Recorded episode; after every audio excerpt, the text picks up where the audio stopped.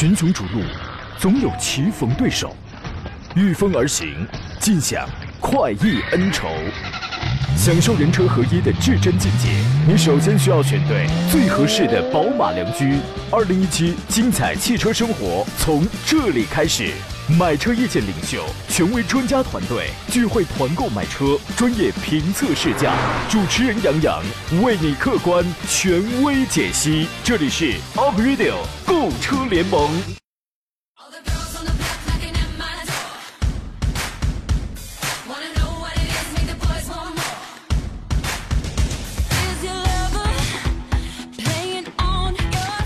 来吧，诸位，节目开始直播了，欢迎在礼拜五的上午时间如约收听山东交广开拔启航的 Aprilio 购物车联盟，我是杨洋，在济南问候全省的汽车朋友。今天从节气上来讲叫小寒，对吧？月初寒尚小，故云啊，故云小寒嘛。月半则大矣。通俗来讲，就是说冷的时候呢，它在后头啊。月半，谁喊我呀？这月半不是胖吗？仿佛听见有人呼唤我的名字。这个今天是本周最后一个工作日，真的很冷啊！北风那个吹，雪花没见着，所以各位要多添衣服，谨防感冒。小奥拓他就感冒了。那明天没什么事儿呢，大家就别出门了，在家暖和吧。今天我们直播一个小时，解答各位挑车、选车、买车的问题，从选到最优最合适的车子，到从专业角度了解谁比谁更 OK 更好，优缺点分别是什么，您都可以通过以下的几种网络互动方式跟我们来进行交流互动。直播间联络电话已经开通了，号码分别是零五三幺八二九二六零六零八二九二七零七零，还有几种网络互动方式，您可以关注一下我的新浪微博山东小广杨洋侃车，或者加入我们节目的车友群四八四二幺幺零零，微信公众平台发言我照单全收。关注山东交通广播以及山东交广杨洋看车团。这个直播间正在进行视频直播当中啊，观看的话，您可以关注一下微信公众账号“山东交通广播”，菜单栏里边就有这个啊。今天和我一道解答、探讨各位买车问题的是北京戴通汽车科技的总监何志茂先生啊，你好，大官人。啊，你好，大家好。今天我这嗓子怎么也不大利索了，是不是被小奥拓传染了？这个快过年了啊，这个得喝两盅啊。嗯，是啊。但是开车那是绝对不能喝酒的，因为你也不是陈乔恩啊，是吧？你也不是陈乔恩啊。这个何工，您平时能喝酒吗？啊，不能喝，真不能啊。对，这事儿各位你可能不知道啊。我跟大官人我们认识很多年了，但是好像一次也没喝过酒。是的，一杯都没喝过啊。这个我这两天我就发现，从主持人这个行业呢，你那你就会发现，能做节目的不一定非得是科班出身的，对吧？从马云呢，你就发现能拍电影的呢，他不一定都得是沉鱼落雁的。然后你从贾跃亭、马化腾，你就发现能造车的呢，也不一定都非得是汽车行业的，对吧？同理，谁说酒厂不能造车呀？是的。最近有一个最近有一个消息，继观致汽车之后呢，奇瑞旗下的另外一个子品牌是谁啊？凯翼。凯翼当时就是奇瑞有一波这个下来的这个员工无处安排嘛，然后说啊，你谁你们去去那个自己再去弄个品牌去吧。好哦好，那那我们弄个凯翼吧。最近听说这个凯翼汽车呢也被奇瑞转手了，转给谁啊？宜宾市政府下属的国有企业和五粮液集团共同成为了凯宾呃凯翼汽车第一大股东，而而且获得了整车生产资质。对于这个事儿，您是怎么看的呢？呃，目前来讲的话，由于这个国内市场新能源车型的政策利好。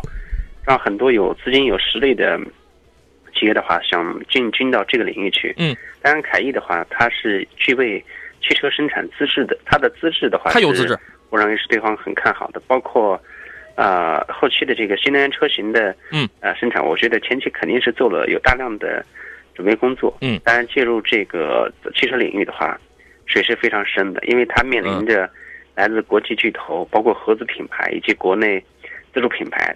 多方的呃堵截，所以说它的竞争压力，它的压力还是很大的。没事儿，反正你有资质，我有钱，是吧？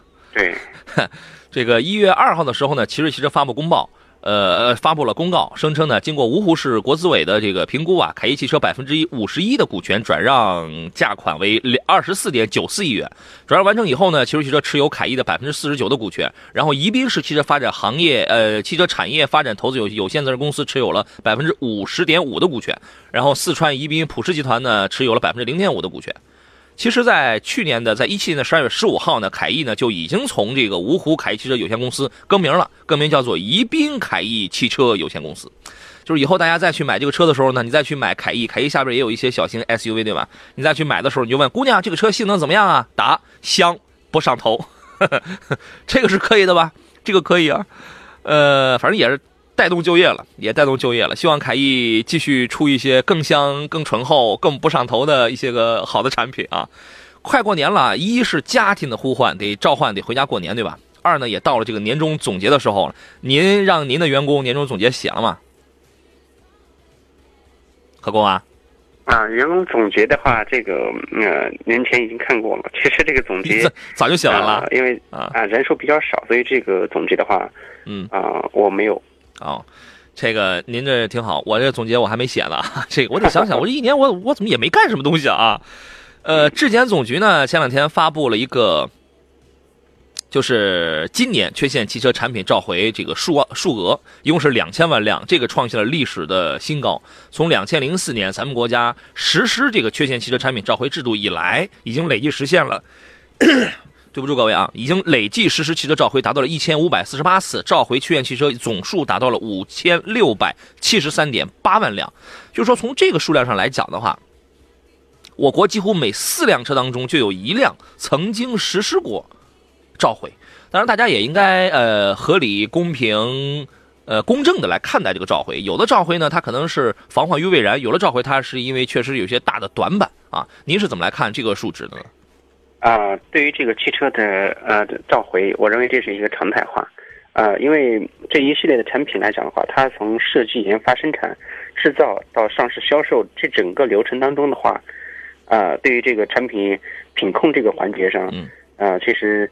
它是非常非常复杂的，在很多时候，啊，可能供应商或者是或者是这个嗯这个制造环节，嗯，呃，出现一丁点儿的瑕疵，都有可能后期引起这个对比较大的一些问题。几万个部件，我们看到多次召回的话，基本都是与机械有关。对，几万个部件，它是一个拼凑的产品，对吧？二零一七年的缺陷汽车召回主要有五个特点，一个是召回的数量继续快速增长。近三年呢，我国年度缺陷汽车召回数量依次是近三年五百五十八万辆、一千一百三十三万辆和两千零四辆，两千零四万辆，就说今年这是最多的，啊，对，呃，然后呢，每年增幅大约都超过了百分之五百呃百分之五十。据说这个召回规模现在是仅次于美国，是在全球第二位。第二个特点是什么？汽车缺陷问题相对是比较集中的，它主要反映在这么几个方面：第一是气囊跟安全带。造成的这个召回数量，在二零一七年这是最多的，一千零六十三万辆。我觉得其中这个高田应该是做出了至少是百分之九十五的贡献，对对吧？第二一个是发动机的总成，因为这个故障出现问题，召回了四百零九万辆，这边没说品牌。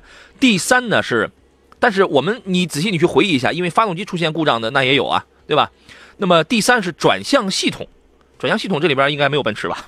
奔驰好像没有召回是吧？这个涉及车辆是一百七十五万辆，占到了召回总数的百分之八点八。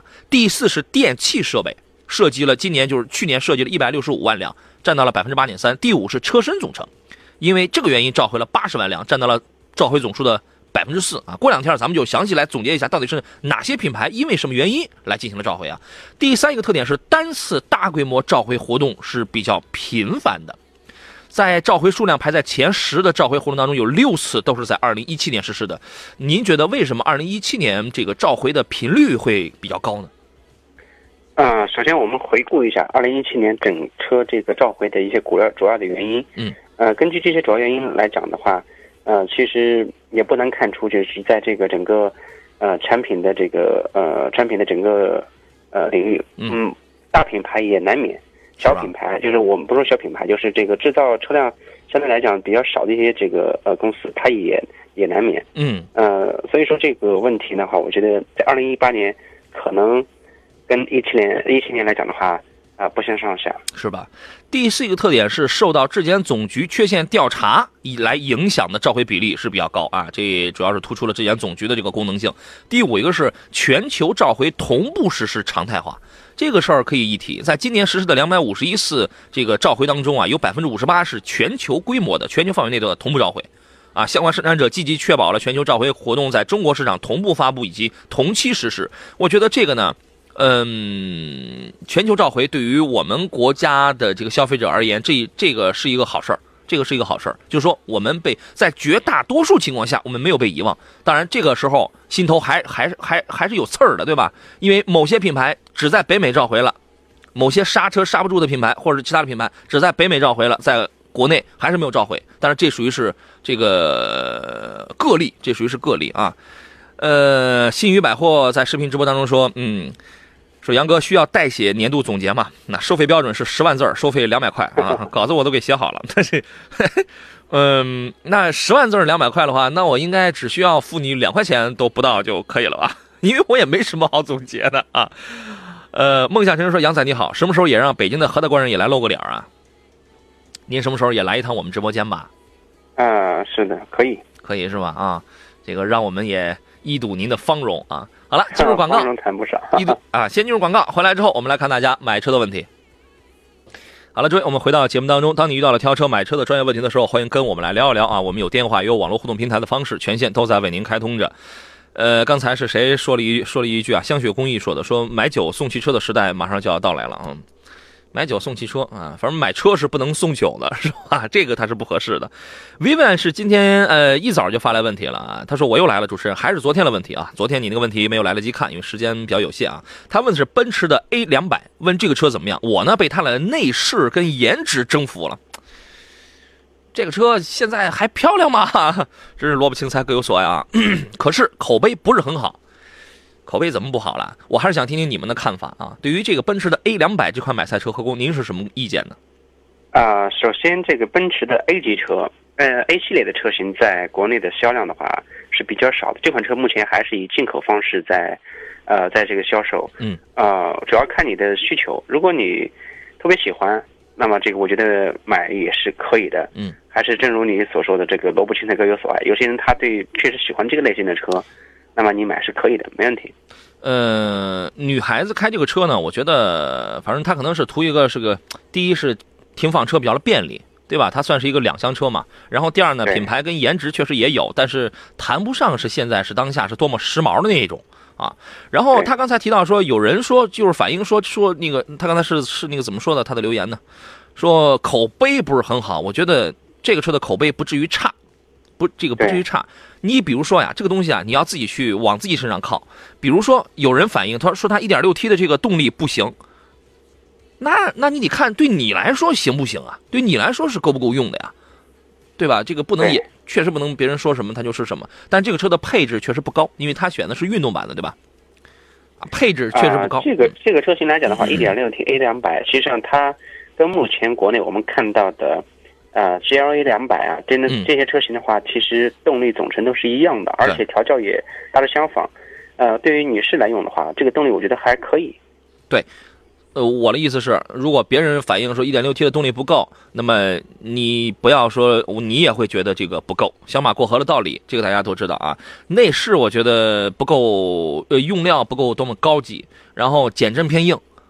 后备箱不算是特别大那种吧，因为它这个主要都给了这个乘坐空间了，啊，然后基本上它不是它它不会出现说是口碑很差那种情况，那也是奔驰啊，呃运墨运说话说杨何老师还是我昨天的问题啊，呃帕萨特跟迈腾啊哪个会更保值更省心性价比要更好一些？平时呢就是闲用做点小生意用着省心省钱省力就好。帕萨特和迈腾同配置的哪个更便宜？现在便宜的应该是帕萨特。对吧？啊，对，目前来讲的话，帕萨特它的呃这个优惠力度还是比较大的，啊，在动力总成方面，它也是用 EA 八八八三代，对，跟这个七速的双离合，呃，但是在车身技术方面的话呢，因为帕萨特它更新相对比较慢，嗯，呃，而迈腾的话已经到了 B 八的这样一个平台，而但是迈腾嗯这个帕萨特的话，它的平台还是相对还是用的老的，所以说，呃，帕萨特也迎来了，也将很快迎来这它的更新，嗯。所以说，从这里边你要真从性价比这个角度出发的话，应该是帕萨特的性价比要更高一些。当然了，Vivian 说呢，普遍那个奔驰的 A 两百普遍反映悬挂硬。对啊，这个车就是悬挂硬，因为你你运动版的车嘛。他说我对空间跟动力没什么要求，这个车没有什么太大的毛病。只不过现在来讲的话，它不算是性价比多么高的车吧。你喜欢的话是可以买的。吴宇说，飞度的自动挡跟宝骏三幺零的自动挡如何选择？媳妇儿开，宝骏的 AMT 怎么样啊？宝骏的这个 AMT 现在用的是这个五档半自动啊。呃，您会怎么来选择呢？呃，这个这个车型来来讲的话，呃，我建议还是去试一下，因为这个价位区间可买的车型是非常多的。那也就是说，他如果是这样选的话，他应该是飞度的超低配版，超飞度的盖版，跟因为因为三幺零本身它就是个四到六万的车，对吧？它是个四到六万的车，然后那你六万上你肯定那你只能买一个飞度的一个入门版本啊。我觉得呀，你如果不是对空间有特别大的那种需要，你不是非得要铺平后座之后一千两百升的这种大空间，如果对你来说不是刚需的话，你买飞度，对吧？那你买飞度，对，我觉得这个车从颜值啊、从保值啊、从这个稳定性上来讲都没什么问题。但是如果你对于这个大空间真的是一个刚需，因为三幺零的那个后排的利用度非常的高，啊，这个这个不不铺平的情况下大概是不到五百升，铺平了那个后排它可以铺平的，铺平之后是一千两百升。这个空间的利用性，这个是飞度比不了的，对吧？对，三幺零的 AMT 我没有开过，但是五六零、七三零的 AMT 我全部都开过。啊，它是跟爱信、精工然后共同开发的这个一个过渡产品吧。呃，它都是一样的东西。我觉得整体来讲的话，偶有顿挫，但是不是太明显。因为呃，通用五菱跟那个爱跟爱信已经在这方面在平顺度方面已经下了很大的一些功夫了。您可以自个儿，您可以自个儿去开开试试。我的建议是，你可以把飞度可以做一个首选啊。愣吃不胖说，途安 L 呢，我是买 1.4T 的还是买1.6升的呢？嗯，啊，途安 L 这个车型的话，毋庸置疑，呃，从使用角度来讲的话，呃，无论是动力也好，还是这个燃油经济性也好，嗯，啊，那当然还是这个 1.4T 的为好，这是标准配置。确实如此啊，你可以这个就不必多说了。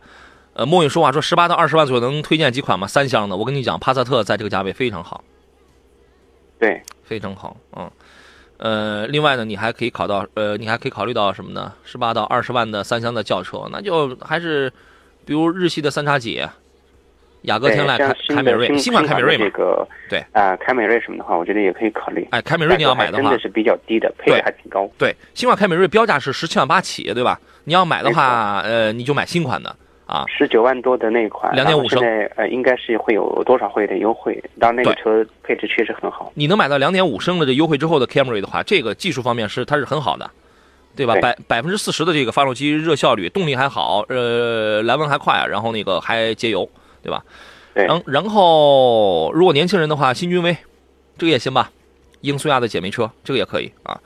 平平淡淡说，昂科威的 1.5T 动力怎么样？一般，很一般。主要拖后腿的是它那个七档的干式双离合。您觉得？对，昂科威的话，哦，这个车型如果选，我的个人建议还是去选择 2.0T 的车型。二八 T 啊，二八 T 四驱精英原来是二十六万九千九的这个起步的入门价格，现在三四万的优惠，那你算算，它优惠完了之后，你为什么不买这个呢？对吧？一定是要买这个的。呃，刚才还有朋友，哎，这是在视频直播里边的朋友，好像问了一个冠道的事儿，是吧？对，轮回问的是杨你好，麻烦给说说冠道三七零，万幸啊，你看的不是二四零，你看的是三七零，啊，三七零是二二十六万起，大概是二十二十几、二十八九吧，就能买一个四驱车了。二十六万的是两驱，您对于这个车是什么看法呢？呃，冠道这个车型，实际上我我试过一点五 T，也试过是二零 T，嗯。二点零 T 当然不用说了，它的动力表现整体还是非常均衡的，嗯，还是挺棒的。呃，一点五 T 的话，如果说你不追求动力，你就嗯只是这个平时家用的话，嗯，这个还真可以。但是你只要别千万别指望它有很很强的动力，呃，不可能，因为这个车自重在那放着哈，一点七吨也比较大。对，思域的那套动力，但思域那才这个多少斤呢？对吧？比那个冠道轻轻轻九百六十斤吧。然后一台冠道是一点七吨，关键小排量一点五 T 配了一个 CVT 的一个变速箱，就是咱们说那个一点五 T 的这个冠道二四零啊，然后涡轮增压还得在两千转才能开始介入，你哪哪它都不给力，是吧？然后如果你看的是三七零的话，两点零 T 它给你配了一个九 AT，你这个动力它就要来劲嘛，它就要好一些嘛，对吧？呃，各位遇到了挑车买车的问题，可以继续来联络我们。博磊说二十万买凯美瑞呢，还是买个 SUV 啊？我这个就看您自个儿啊。对，二十万左右可选的 SUV 也很多，呃，这个轿车的话也很多。人跟人不一样，对吧？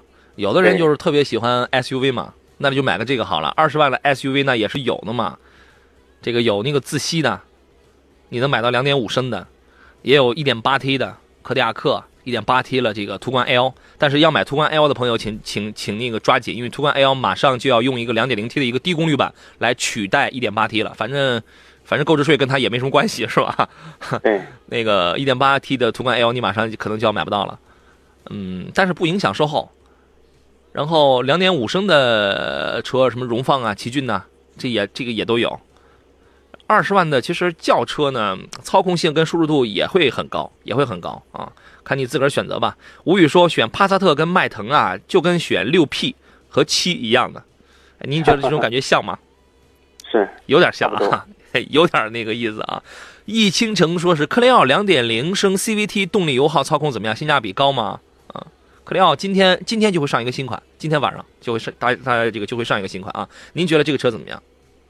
啊，如果选择科雷傲的话，我个人建议，那你为什么不去考虑一下这个呃奇骏呢？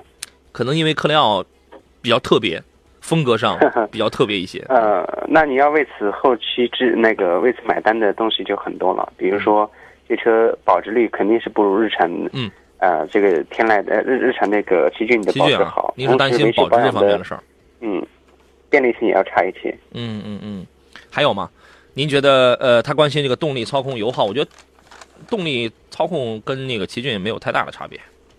嗯，它本身是一样的车型，只是外观不一样而已。油耗方面也应该是属于是比较经济那种，正常 CVT 版本的话，在市区开九升油左右，应该应该也差不多了。对，嗯，喜欢它的这个车风的话，我觉得可以购买。买了之后多开几年吧。呃，总体而言呢，因为它不像奇骏满大街都是，啊，它所以说从这个内饰，你它那内饰是一个 Pad 嘛，那个还挺洋气的。然后整个那个外观也非常漂亮，我觉得它比奇骏确实要更洋务，哈。呃，买回来之后多开几年，我觉得也也挺好的，我挺喜欢这个车的。今天天天天蓝说，1.8T 的迈腾、2.0T 的君越和2.5的凯美瑞该怎么来选？外表呢，我个人看好的是君越。啊，如果是君越没错，你如果你要在这个价位区间的话，2.0T 的君越，它的内饰配置方面也好，还是在空间方面、在动力方面，它都是有挺大的优势的。嗯。而天籁来讲的话呢，因为它的车型确实有点老了。他没看天籁。他看的是一点八 T 的迈腾、两点零 T 的君越和两点五升的凯美瑞。哦，那我刚才听的是天籁而天籁二点五的。呃，在这三款车之间的话，呃，我建议他可以重点是在迈腾 2.0T 的车型和这个君越 2.0T 的车型两个车型去选一下。他也没看两两点零 T 的 Max，他看的是一点八 T 的。呃一点八 T 只能买到豪华版，豪华版的在呃整个在配置方面可能还是比君越的配置要稍差一些。嗯嗯。您刚才您推荐的是两点零 T 的迈腾是吧？对，就是这个是一个，它是配置上比较不错。其实价位的话相差不是太大。两点零 T 的迈腾比两点零 T 的君越实际上性价比要更高一些。对对，起码你不用担心什么这个这个这个很多的事儿，对吧？然后呢，呃两点零 T 的迈腾和两点五的 Camry 来比的话呢，我觉得 Camry 刚才说了，它的发动机是它的黑科技，然后是呃比外形比较的时尚，比较的洋气。但是呢，迈腾是一个比较百搭的，对，从车风从各方面均衡来讲，它是一个比较百搭的这么一个选择啊。好了，我们进入半天广告，我们稍事休息一下，回来之后呢，更多买车的问题我们再接着聊。群雄逐鹿，总有棋逢对手，御风而行，尽享快意恩仇。享受人车合一的至臻境界，你首先需要选对最合适的宝马良驹。二零一七精彩汽车生活从这里开始，买车意见领袖、权威专家团队聚会团购买车，专业评测试驾，主持人杨洋为你客观权威解析。这里是 Up Radio 购车联盟。来，诸位，我又回来了，我是杨洋，这里是每周一到周五中午十一到十二点为您直播的专业的汽车节目 Aprilio 购车联盟。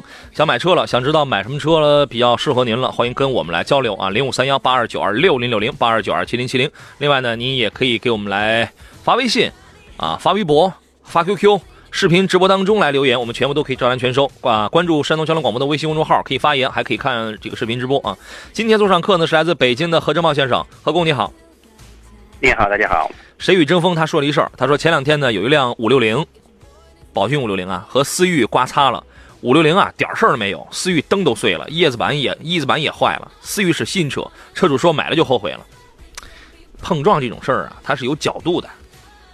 对。对吧？你我们这个不是说谁谁比谁这个这菜，谁比谁怎么样，它是有角度的。你有的时候你会发现，这个后车，尤其是越是跑车，这个越是怎么着的，然后你追了人家那个那个前面个尾，然后前车一点事儿都没有，然后后车舱盖都给卷起来了，说那这个后车真烂，它是一个角度的问题。那你急刹车，它能不点头吗？啊，这个不代表什么东西啊。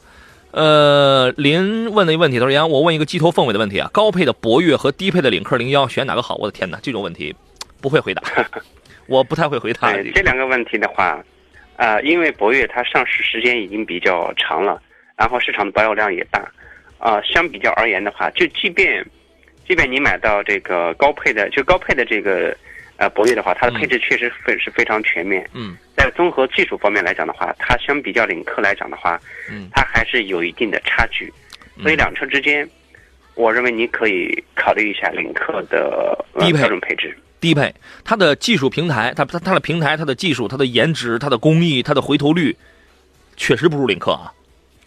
但是它，没错，但是它的实用性比那个低配的领克要好很多了。对，你起码 1.8T，你你那个你再怎么着也是个 1.5T 的，对吧？动力要好，当然油耗要要高一点，但那它那个操控性真的很好。然后该该有的配置，我现在我不确定低配的领克有没有自适应巡航、偏道预警。哎，我觉得偏道预警这些肯定它是会有的。有没有主动刹车？主动刹车标配的领克应该应该是够呛的，对吧？领克、嗯、这个主要看看它的呃配置，我还真我没看过它的低配车的配置，看过。对，那个但是领克它会在一些什么免费救援啊、免 WiFi 啊，它在这些东西上它会吸引你，它会吸引你。我觉得那你是一个实用主义者呢，还是一个新潮时髦的人呢？我说这个很简单的，如果你和我一样，就是挺讲究、挺朴素的，你看我多朴素啊，挺挺务实的，这个词儿好，我想到了这个词儿，挺务实的，那肯定是博越，我觉得会是这样。对，他看的是一个顶配的博越了，我的天哪！既然说到了这儿，刚才在视频直播当中有朋友问一问题，稳稳的幸福说，裸车十五万左右买一个空间大、动力好的车，请推荐一款，我不要轿车。啊，立马我们就有朋友给他推荐了轩逸，人家不要轿车。再一个，你十五万买轩逸便宜了啊。呃，你不要轿车的话，那就只剩下 MPV、SUV 了。MPV 在这个价位啊，丰田逸致1.6升，途安 1.4T，那个四缸，别克 GL6 1.3T 三缸。相比而言，1点 1.4T 的211了那个那个发动机，一百一十多匹的那个途安 L，这个还算是动力是好一点了。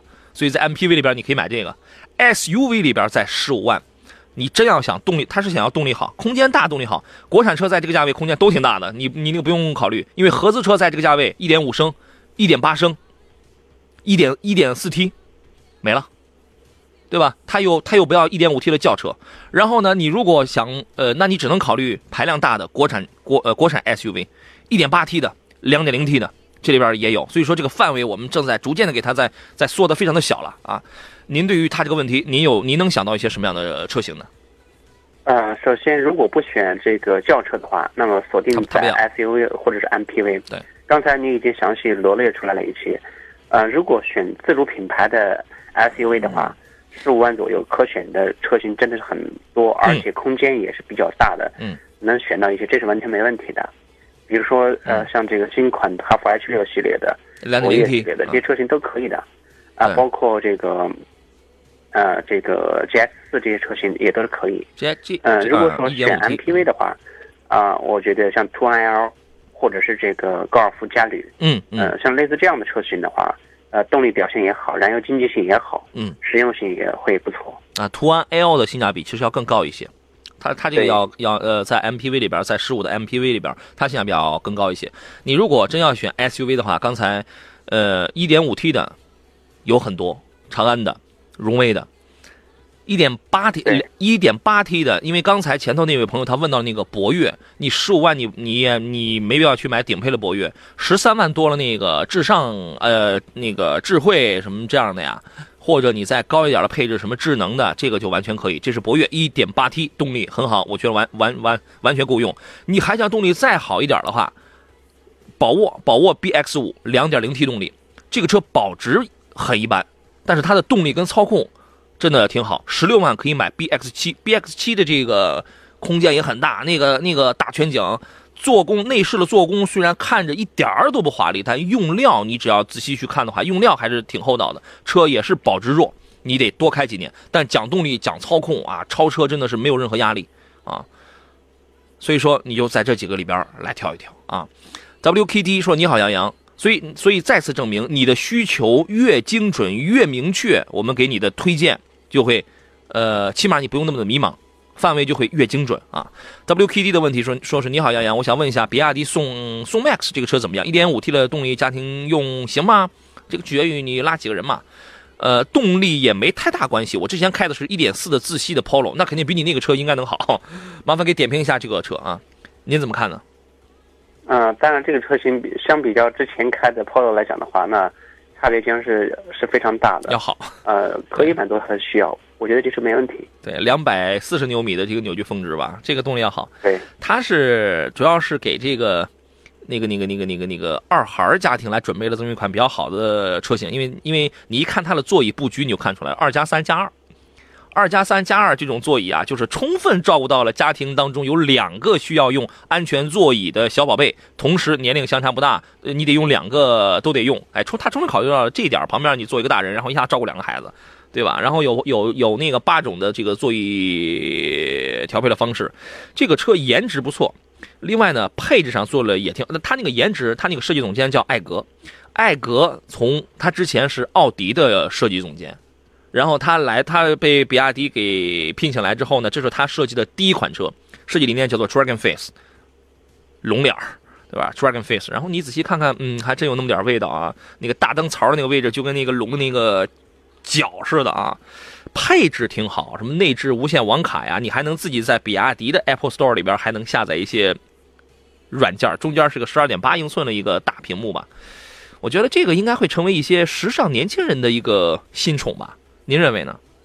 啊，对，没错，是吧？啊，可以，可以考虑一下。我觉得一点五 T 的动力够不够用啊？这个一百一十几千瓦，两百四两百四十牛米的这个动力够不够用？我觉得这个取决于您拉多少人，然后您自个儿去开一开啊。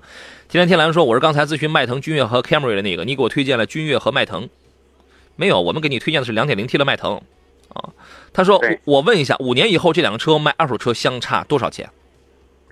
嗯，这两车的相差肯定还是还是有差距的。有迈腾的保值率，嗯，这是毋庸置疑的。对，迈腾的保值率一定会比君越要好，这个是毫无疑问的。但是应该不会差特别的大，因为四年了，因为五年了，迈腾应该也折不了半儿大概是还剩六成左右。但君越那就不一定了，君越那就不一定了，君越会略少一点。你剩一成的话，那还是两万块钱，对吧？那倒不至于那么惨 啊。就是如果差差一成的话，那是两万块钱，反正那那应该在两万以内，应应该两万以内，不至于特别大，但是肯定还是迈腾的保值要更好一些啊。对，天海蓝蓝说，大众的高尔夫嘉旅的 1.4T 自动进取家庭用怎么样？故障率高吗？保值率是怎么样的呢？这个我们还刚提过。嗯，对，刚才提到的呃，选十五万选一台这个呃家用车的时候，这台呃高高尔夫嘉旅的话，嗯。嗯，我觉得还是实用性还是可以。你上班家用的话，都还行，可以的。据您了解，它的故障率高吗？嗯，它本身平台是来自高尔夫，实际上这个 1.4T 加七速双离合整车的这个配置，呃，还是可以的。你实际试乘试驾之后，你会发现，呃，它它的动力表现各方面都还均衡性比较好，还可以。嗯。呃，你像这种比较成熟的这种车型啊，它不会有什么太大的这种故障率啊。飞雪五八说，北汽幻速的 S 五怎么样？大哥，你尽量不要选这种太冷门的这种车子，行吗？你尽量选点热门点的。现在同价位的车型有很多啊。对，这这挑点热门的。呃，还有朋友说是振振振说，指南者国产化二十万了，买值不值呀？指南者好像是。原来那个一点四 T 配七档的干式干式双离合，最近好像把那个变速箱刚给换成了九 AT 了吧？对，其实没用，一点用都没有。一点一点四 T 你能升到六档就差不多了，你弄一个九 AT 它有它有什么用啊？你都不一定能用得到，你知道吧？它升不到。这个对于这个事儿您怎么看呢？嗯，是现在来讲的话，因为各种品牌的话，现在都开始不断的升级车辆的这个配置。嗯。呃，开始呃，六档七档不够用，开始八档九档，甚至有十档的这种计划。其实，啊，用不着，真是用不着。其实六档以上的话，七档八档就足够了。我怀疑他这个车能不能升到九档？没问题，它升档的主要它齿比比较密，它升也能升起来，没问题。是能升档。我们原来开那个谁，开那个自由光的那个九档的时候，你就会发现它大概会在，它真的会在一百二还是一百三十公里左右的时候啊。因为它这个它也不是一个自行驶的时候，它肯定会上来。对，然后升到九档，但是立马它就会掉到八档。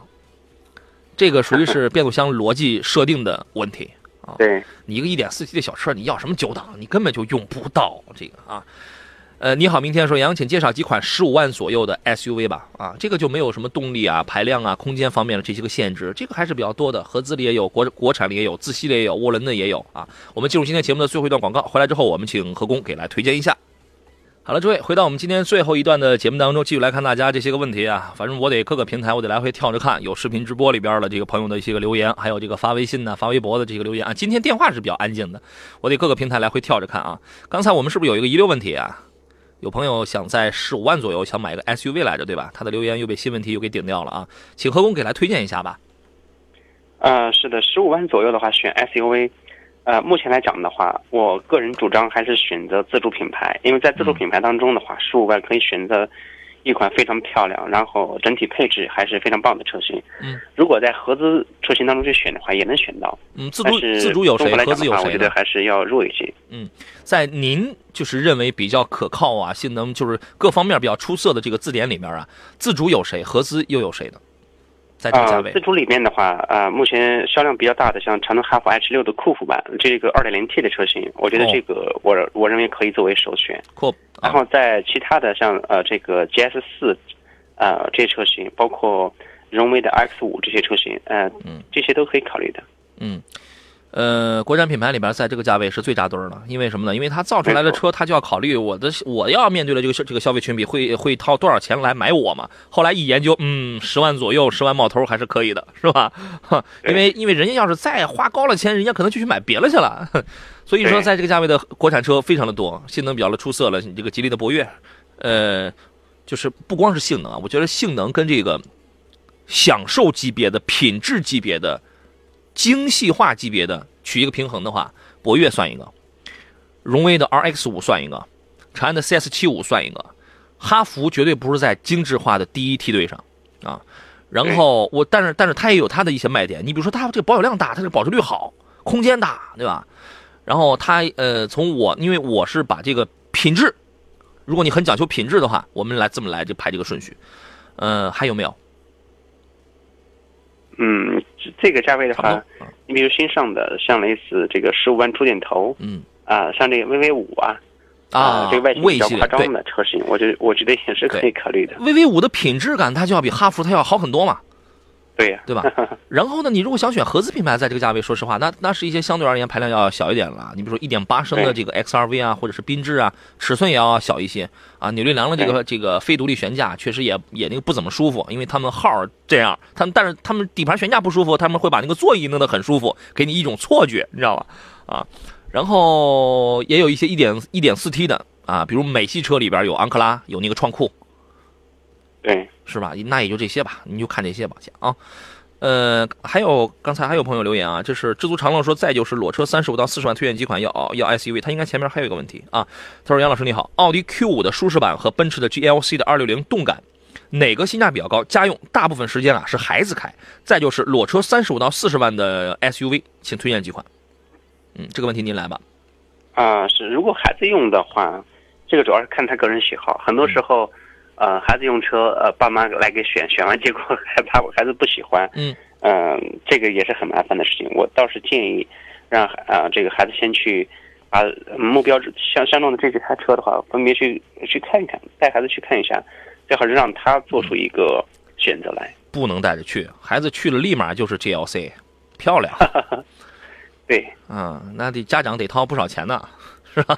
得既然看中了，那我觉得，呃，还是该选就选。哎，也有可能孩子去第一眼就看上 GLE 了，你这玩意儿这不太要命了，这个，对 对吧？的话，一般小年轻啊也是用不了的。对，小那个小年轻可能不太喜欢那那个风格是吧？啊，对，哎呀，所以所以你也可以劝孩子说，你就一个人开，你买什么 GLC 呀、你买个 GLA，你买个 Q 三，那个多好，省下钱来给你娶媳妇儿啊子。去，千万不哪有女孩看到这个 AMG 四五，看到的话，十 万 四五十万的话，他可能会去选择那个，而不是这个这两台车。不能去了，孩子，咱们嗯咱们家这地儿啊就没有 4S 店，咱们在山里头啊。呃，从颜值、从配置、从品质感上去讲，GLC 二六零要好很多，对，对吧？这个要好很多啊。呃，添点钱可以可以是 GLC 啊。裸车三十五到四十万的 SUV 啊，实际上如果是呃比较年轻的孩子的话，还是有一些车型的，对吧？三十五到四十万，你比如说林肯，林肯的 MKC，这个对，包括现在、呃，现在这个折扣比较大一点的宝马的叉三啊，对啊，也是可以的。叉三现在甩甩价甩的很便宜，你过完了春节之后它会更便宜，为什么呢？呃，不不一定过完春节立马就便宜啊，明年的二三季度它会更便宜，为什么呢？因为第四季度新款的叉三它就要出来了，对，你到了第三季度末你再去买的话，价格可能就会上涨了，因为宝马一贯这样的套路。呃，去去年去年那个新款五系临出来前几个月的时候，很多朋友都会都会很喜欢五二五嘛。五二五当时的价格已经到了三十五了嘛，已经到了三十五左右了。然后后来在新款车型要出来前一两个月，大家哎呀赶紧去买呀，这个时候肯定很便宜。好家伙，你一问多少钱啊？三十七，是吧？宝宝马是这样的套路的，所以明年二季度你看一下啊，这个叉三还是 OK 的嘛。然后林肯的 MKC 这个车跟福特一个平台，内饰设计也比较一样，但这个车，呃，电磁悬挂，然后操控起来，呃，也也也够用了。另外，它的那个所有的皮质啊，它没有任何味道，它没有任何味道。你买奔驰跟奥迪，它还有味儿呢。MKC 没是是几乎是没有味道的。然后 XT 五，凯迪拉克的 XT 五，对吧？英菲尼迪 QX 五零，哎，如果如果她是个女孩的话，我觉得 QX 五零这个车也也真不错。嗯，QX 五零这个车的。个头我觉得还是有点小大啊，大啊！这个车其实我觉得个头外观尺寸啊对女孩子来开的话，嗯，相比较 GLC，相比较这个这些车型来讲的话，英菲尼迪 QX 五零二点五自吸的车型，哎，我觉得个头也不小。嗯，呃，相比 XT 五这样的，可能要显得要它是它是显小，它是它是这个机机舱大。然后呢，嗯，因为这个车明年也会换一个两点零 T 的发动机，这个两这个两点零 T 发动机不得了，可能。可能会成为目前为止，因为有的品牌可能它还没爆出来新款的那个发动机技术，但就目前爆出来的为止的话，哇，它这个发动机真的是，我觉得是挺牛的啊，带那个可以模拟双循环，然后呢，那个压缩比能从八比一能跳到十四比一，它是可可变压缩比，啊，所以说你你你你想要省油吧，你想要动力吧，它能它能满足你的。然后呢，明年呃就今今年错了错了，今年一一八年马上它就要出来，出来之后你现在你去买一个现款的 QX 五零两点五升的。如果是小女孩或者小男孩，你开着对动力没什么要求，对于平顺跟售后要省心，对于这些方面有一些要求的话，这个车还真不错啊，你可以考虑啊。苏北说普拉多，普拉多，嗯，普拉多这个车型的话，你要去选，现在来讲，二七零零其实没什么可选性，呃，选普拉多还是要选三点五的车型。朋友，我们是不是可以不要让？孩子这么早就过上中年油腻男的这个 日子，开 Prado 的朋友不要生气啊，这个仅仅是一个玩笑，因为我身边有很多开 Prado 的朋友，你们也不是什么中年油腻男啊，这个就说可你可以是精致一些的，也可以是野性一些的啊，这个确实都在这个价位，您可以自个儿来挑啊。这个咱们就不说了，这个问题说了挺多了。启航说杨洋村长刚下车，我的问题评价了吗？没有。一七款的英朗自动的最高配啊，一七款的英朗自动的这个最高配。是原来十五万那个吗？呃，这个车型的话，如果说你要英朗选最高配，这个价位，我实在不觉得它啊划算。呃，同价位区间可选的车型真的非常多。它是它应该是现在啊，现在这个降价幅度会那个非常大，你这个三四万的降价。是。哎，优惠完之后差不多十二十二十二万多，十二万多我去买个英朗的一个，因为它可能想要一些舒适度高一点的这种东西啊。呃，您的意见会是什么呢？就是不太推荐是吧？呃，这个车型的话，主要是你办下来看你的这个购车预算，嗯，因为在十五万，在你就奔着十五万去嘛，就十五万左右，嗯，办齐了十五万左右，裸车在十二十二万多、十三万左右，嗯，可其实可选的车型是非常多，嗯，啊，我倒是建议可以，呃，选一下像像类似大众的呃这个速腾或者是，呃这个呃零度这些车型的话，嗯，你的使用起来的这个。呃，燃油经济经济性也好，还是这个整个动力表现也好，都要好。行，知足常乐说，我们家是男孩儿，我觉得是一男孩儿呀。那个在你那两个车里边，GLC 挺好，对吧？挺好。然后呢，MKC、XT 五这些都挺适合男孩开嘛。霸道适合男人，是吧？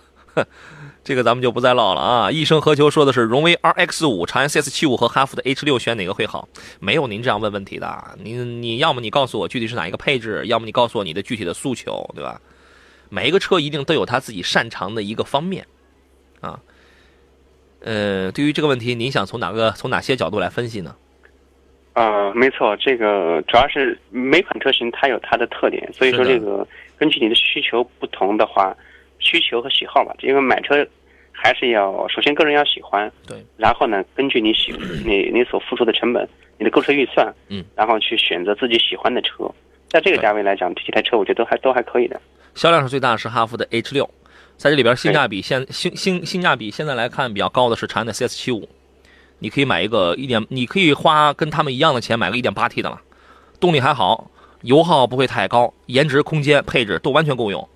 因为这个东西它不是说排量越小越好啊，真的不是这样的。荣威的 RX 五呢，你你只有花到指导价在十四万九千九，就是十四万九的那个价格往上的时候，你才能拿到那个运 OS 的那个 Pad 系统。它这个价格往下的这些车呢，其实它主要的优点是外貌比较漂亮，然后呃细节确实做的比较好，但配置真的不高，配置一点不高啊！你想，你花到十四万，你能买什么了呀？对吧？冰茶的这是最后一个最后一个问题吧？麻烦给介绍一下现在的二零一八款的 X 三五这么便宜，是不是很多看不到的减配啊？值得买吗？哎，嗯，这个车有减配吗？你有研究吗？呃，这个我还真没关注过。嗯便宜有的时候不一定是非得减配，对，可能是因为很多原因啊。值得买吗？跟国产 SUV 比，可靠性怎么样？我觉得现在十一万起，你就可以买一个 X 三五啊。您觉得对？你您您觉得？你实话实讲，你觉得性价比怎么样？我觉得挺高的。嗯、也确实还是因为这个价位的话，呃，无论是从车辆的配置各方面来讲呢，都都还可以。对，挺高的。石头说：“你好，杨洋，宝马叉三官网不是说二季度上市吗？你说四季度消息可靠吗？谁的更准？信官网吧。宝马叉三确实它的这个官网款车型很很快就会上来。呃，我估计在二季度的话，上的可能性会比较大。对我原来我还呃样样车应该很快就会到了。我也怀疑过 Q 五一季度上，叉三四季度上是不是慢了点儿？信官网，因为因因为这台 CPU 它有的时候它也容易储备量比较大，也容易错误的时候啊。感谢合工，咱们下周再见。好嘞，再见。感谢电幕前的诸位，周末愉快，下周见。